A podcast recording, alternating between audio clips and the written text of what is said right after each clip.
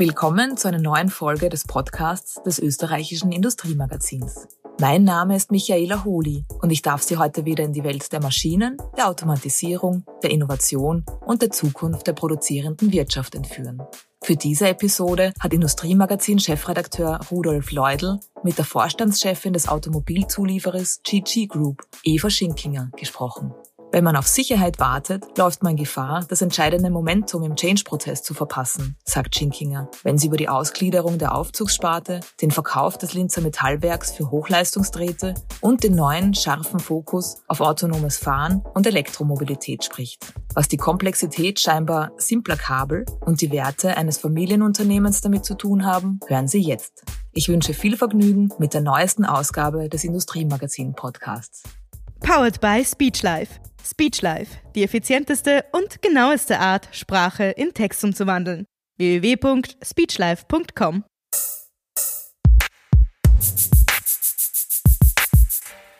Frau Schinkinger, wir sitzen hier in einem Büro in der Wiener Mutgasse, der Firmenzentrale von Gebauer und Griller. Das sind zwei relativ unspektakuläre Schreibtische nebeneinander, fast symmetrisch und davor ein Besprechungstisch. Wessen Büro ist das? Das ist das Büro von unseren Eigentümern, nämlich vom äh, Niki Griller, dem Vorsitzenden des Gesellschaftsausschusses und seiner Tante, der Frau Jacquin. Die teilen sich ein Büro und äh, wir haben das aber so vereinbart, dass wir das als Besprechungszimmer ebenfalls nutzen, ist ganz genauso buchbar wie jedes andere Besprechungszimmer. Mhm. Das sieht jetzt nicht nach, äh, nach dem Büro eines Eigentümers aus, wenn ich, wenn ich, wenn ich das so sagen darf. Es ist relativ. Ah, das ist ein, ein, guter, ein guter Punkt, Herr Luedl. Wir sind generell nicht so sehr auf Statussymbole gepolt. Ja. Ähm, wir haben bestimmte Werte als Familienunternehmen und da ist äh, Sparsamkeit oder, oder auch ähm, nicht heraushängen lassen dessen, was man ist, einer der Punkte. Gibt es Büros, die besser ausgestattet sind als, als dieses hier im Haus? Nein. Wir sitzen jetzt in diesem Zimmer uns relativ weit gegenüber, was ich sehr bedauere. Wie, wie gestaltet sich Ihr persönlicher Arbeitsalltag derzeit? Äh, mein persönlicher Arbeitsalltag ist geteilt. Ich bin ungefähr die Hälfte im Homeoffice, ungefähr die Hälfte im Büro. Sehr viel in Videokonferenzen über Teams. Also wirklich sehr viel, wie viele andere Kolleginnen und Kollegen auch. Ich denke mal, die, die Anschlussgeschwindigkeit der Videokonferenzen ist manchmal tatsächlich eine, eine persönliche Herausforderung und treffe wenige Kolleginnen und Kollegen in einem persönlichen Meeting. Jetzt aufgrund äh, Virusmutation haben wir nochmal die Regelungen verschärft. Mhm. Daher ist, ist das eigentlich jetzt noch einmal strikter geregelt. Sie beschäftigen in Österreich 1200 und weltweit 4000 Mitarbeiter. In China, Mexiko, USA, Deutschland, Moldau, Tschechien. Was bedeutet so eine Distanz für ein globalisiertes, ich sage aber trotzdem im Vergleich Mittelunternehmen, das es ohnehin möglicherweise schwer hat, die Dinge zusammenzuhalten? Ich bin überzeugt davon, dass ein persönlicher Kontakt einen Unterschied macht. Ja? Und wir versuchen jetzt über die verschiedensten Mittel den persönlichen Kontakt zu ersetzen, ja? auch wenn es nicht zur Gänze gelingt.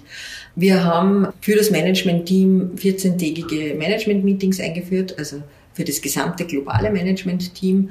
Das hat sehr gut funktioniert. Wir haben das in der ersten Phase des Lockdowns damals auf einer Frequenz von wöchentlich gehabt und äh, funktioniert mittels Teams, auch mit Video. Und wir haben in der Zwischenzeit sogar ein Strategie-Meeting und ein Leadership-Training virtuell durchgeführt. Das hat überraschend gut funktioniert, mhm. auch von der Beteiligung. Also das heißt, äh, wie, wie, wie sich die Kollegen dann auch wirklich eingebracht haben. Wir sind ein Unternehmen, der sehr viel Wert auf Dialog und Diskussion legt. Also mhm. ich halte überhaupt nichts davon, dass sich der Vorstand hinstellt und sagt, okay, wurscht, so funktioniert die Welt und Mädels natürlich, sondern wir sind da wirklich in einem, in einem kritischen Austausch und es war spannend zu sehen, dass das auch virtuell nicht verloren gegangen ist. Mhm. Ja. Und äh, auch virtuell ist es möglich, dass all diese informellen ähm, Informationen sozusagen, die fließen, wenn man vor Ort ist. Nein. Natürlich nicht. Mhm. Ich denke, die informellen Informationen kommen ja vor allem aufs Vertrauen heraus. Ja? Das heißt, entweder aus Neid, die wir anzünden, es liegt mir wirklich wahnsinnig was am Herzen, oder aus Vertrauen. Mhm. Ja? Und wir arbeiten wirklich sehr hart dran, schon seit einigen Jahren, und haben das jetzt aber in dieser äh, Zeit nur mal verstärkt, äh, Vertrauen als, als Basis der Unternehmenskultur zu institutionalisieren. Mhm. Ja? Mit verschiedensten Maßnahmen äh, eine entsprechende Fehlerkultur, äh, wie Konflikte ausgetragen werden, aber auch durch Kleinigkeiten wie, wie zum Beispiel, es gibt Abteilungen, die haben jetzt das wöchentliche äh, After-Work-Bier halt, das virtuelle. Ja. Mhm. Ich war da bei, bei einigen dabei und das ist wirklich lustig. Ja. Also die Kollegen sitzen halt dann weltweit versteuert mit ihrer Bierdosen in der Hand und flapsen sie genauso an, wie mhm. sie vorher gar nicht in der Form gemacht haben, weil ja mhm. nie alle an einem Ort sind. Weil Sie gesagt haben, jetzt aufgrund der Virusmutation haben Sie die Maßnahmen nochmal verschärft. Mit welchen Konjunkturszenarien oder mit welchen Szenarien für Ihr Unternehmen planen Sie in den nächsten Monaten? Wir haben nach dem ersten Quartal, das uns stark getroffen hat, wir haben ein abweichendes Geschäftsjahr, 1.4. bis 31.3. Das heißt, wir haben... Das, den gesamten Effekt in einem Jahr. Genau, wir haben, den, wir haben wirklich, wirklich alles mitgenommen, was, wir, was, was möglich war. Äh, das erste Quartal war sehr hart, da war wirklich ein starker Rückgang. Erste Monat minus 70 Prozent. Haben wir im, im, im Sommer entschlossen, okay, wir werden unsere Mittelfristplanungsperiode vorziehen. Wir würden normalerweise jetzt ähm, mit Ende März mit der Planung fertig sein für die nächsten drei Jahre. Wir sind jetzt vor Weihnachten schon fertig gewesen, machen jetzt gerade die Finalisierung und planen in zwei Szenarien, äh, in einem Base Case und quasi in einem weniger optimistischen Szenario. Wir sehen, dass seit Sommer, August ungefähr die Bedarfe deutlich anziehen. Das heißt, von einer, wir haben gar nichts, wir haben die Werke geschlossen, auf einem sehr niedrigen Niveau, teilweise fahrend, sagen wir, statt drei Schichten A-Schicht, sind wir eigentlich jetzt hochgefahren.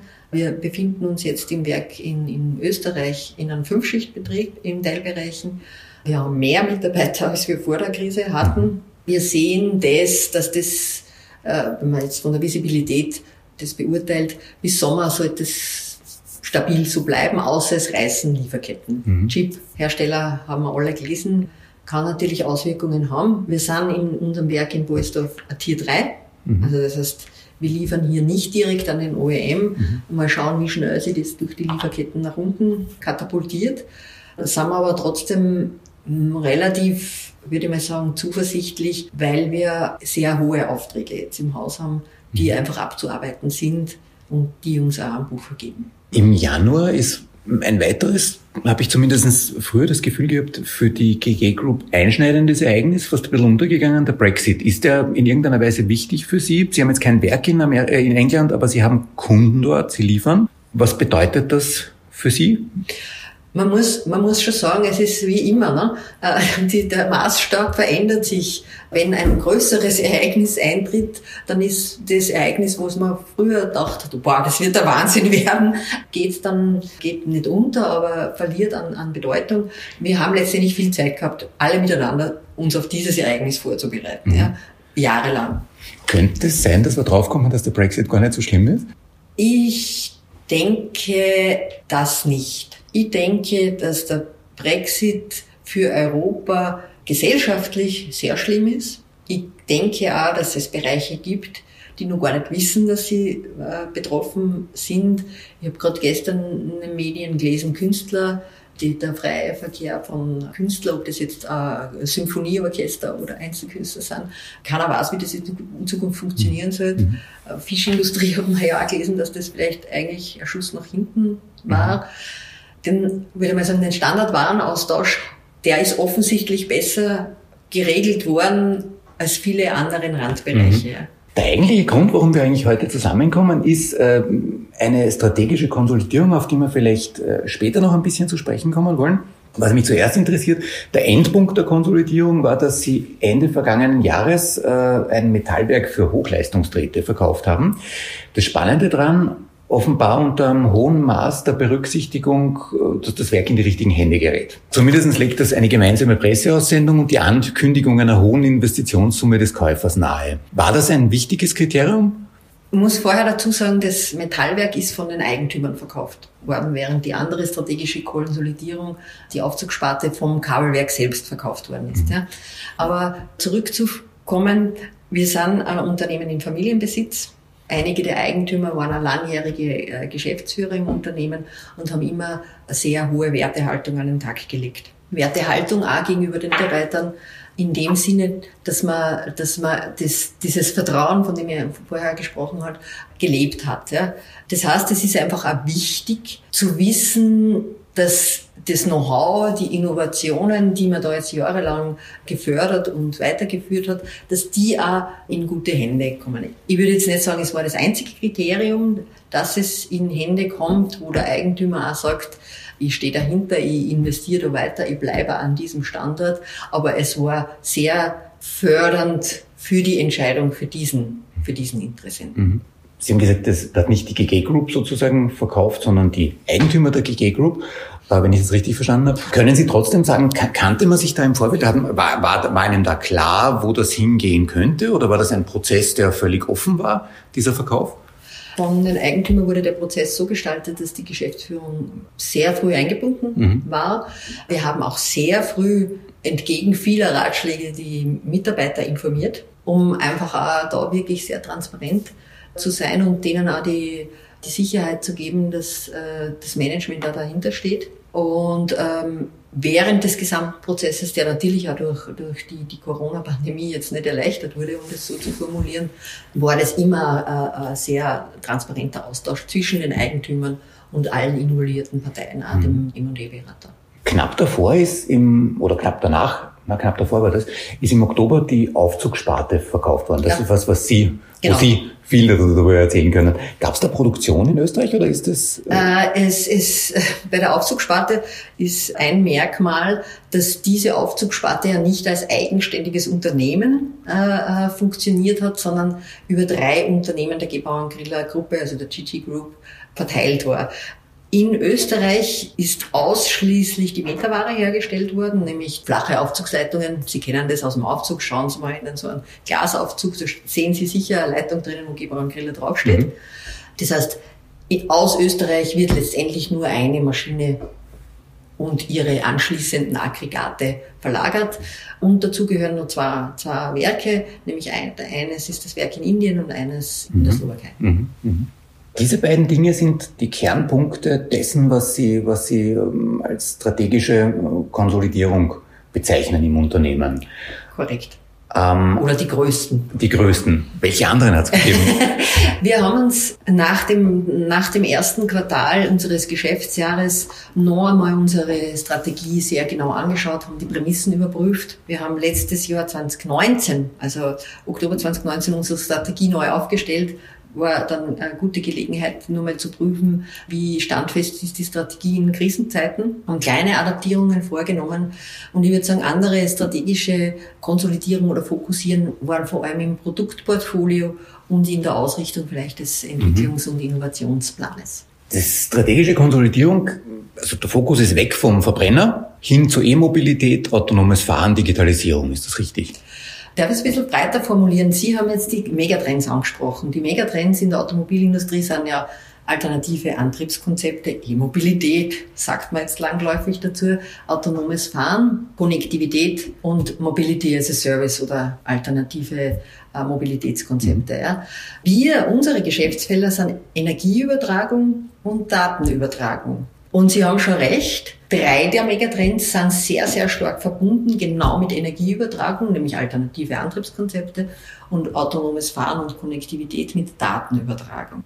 Und das kann man vielleicht sagen, dass sich die strategische Fokussierung stark getrieben war von dieser, von diesen Megatrends und dem Umbruch in der Automobilindustrie. Wir haben natürlich schon seit einigen Jahren sowohl an der, an, an den Leitungen und Kabelsätzen, an Systemen für die E-Mobilität gearbeitet, als auch an Datenübertragungsprodukten, muss man sagen. Das jetzt so stringent zusammengeführt, da äh, hat uns, würde ich mal sagen, der Katalysator der Krise und die Notwendigkeit einer Fokussierung wirklich geholfen oder unterstützt. Was sind das für andere Produkte? Braucht man für ähm, die Datenübertragung in einem Verbrenner, ich, sag, ich komme wieder auf das zurück, weil es einfach für mich einfacher zu verstehen ist, braucht man ein anderes Kabel als in... in Nein, also bei der Datenübertragung ist sicher ist, ist das Kabel unabhängig, in welche, welches Antriebskonzept Sie haben. Ja.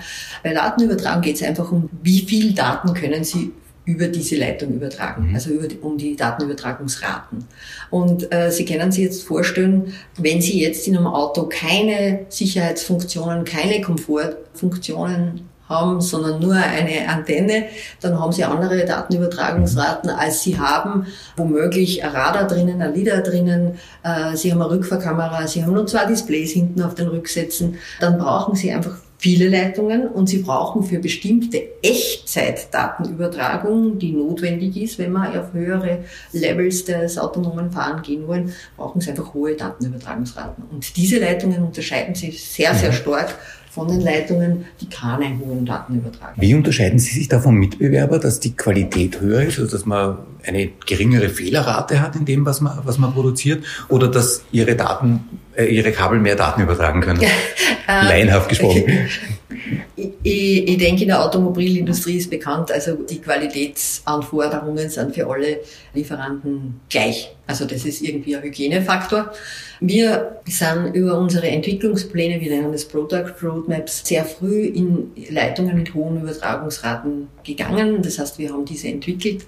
Wir haben sie auch dann freigegeben. Wir haben sie industrialisiert. Wir haben sie nicht nur beim Endkunden, sondern auch bei unserem ersten Kunden freigegeben. Dieser Prozess, der dauert zwischen zwei und vier Jahre. Also mhm. das heißt, wenn Sie übermorgen Datenleitungen mit 20 Gigahertz verkaufen wollen, dann müssen Sie die heute schon entwickeln und dann freigeben mhm. lassen. Viel ist natürlich auch in Zusammenarbeit mit den direkten Kunden die Verarbeitbarkeit. Das heißt, man muss immer in ganzen Systemen denken. Es wird viel automatisiert verarbeitet. Die Leitungen müssen letztendlich dann genau dafür entwickelt werden, dass der Kunde sie auf seinen automatisierten Anlagen verarbeiten kann, weil damit hat er natürlich dann einen entsprechenden Kostenvorteil. Und das ist auch der Grund, weil die laienhafte Frage, wenn ich jetzt ähm, so davon ausgehe, sagen strategische Konsolidierung, mit stärkerem Fokus jetzt auf autonomes Fahren. Das hätte man auch vor zehn Jahren erkennen können. Der Punkt ist aber der, Sie können nur das tun, was Ihre Kunden wollen, brauchen und weiterverarbeiten können. Ne?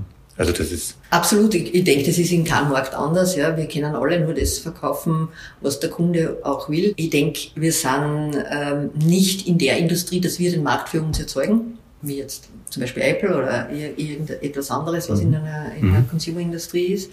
Und hier sowohl bei E-Mobilität als auch aber vor allem in der E-Mobilität. Sobald man mit hochautomatisierten Anlagen verarbeiten muss, um bestimmte Sicherheitskriterien, Prozesssicherheit nachzuweisen, brauchen sie einfach auch die Stückzahlen, damit das ökonomisch sinnvoll wird. Und es gab bei der E-Mobilität einige Mitbewerber, die deutlich früher dran waren, Projekte gewonnen haben. Sie kennen aber gut die Automobilindustrie, das heißt, sie entwickeln circa zwei Jahre vorher, sie müssen spätestens ein Jahr vorher die Anlagen ähm, in den Werken stehen haben. Das ist, wenn dann die Stückzahlen auch nicht auf den vereinbarten nominierten Volumen laufen, eine große Herausforderung mhm. für die Lieferanten.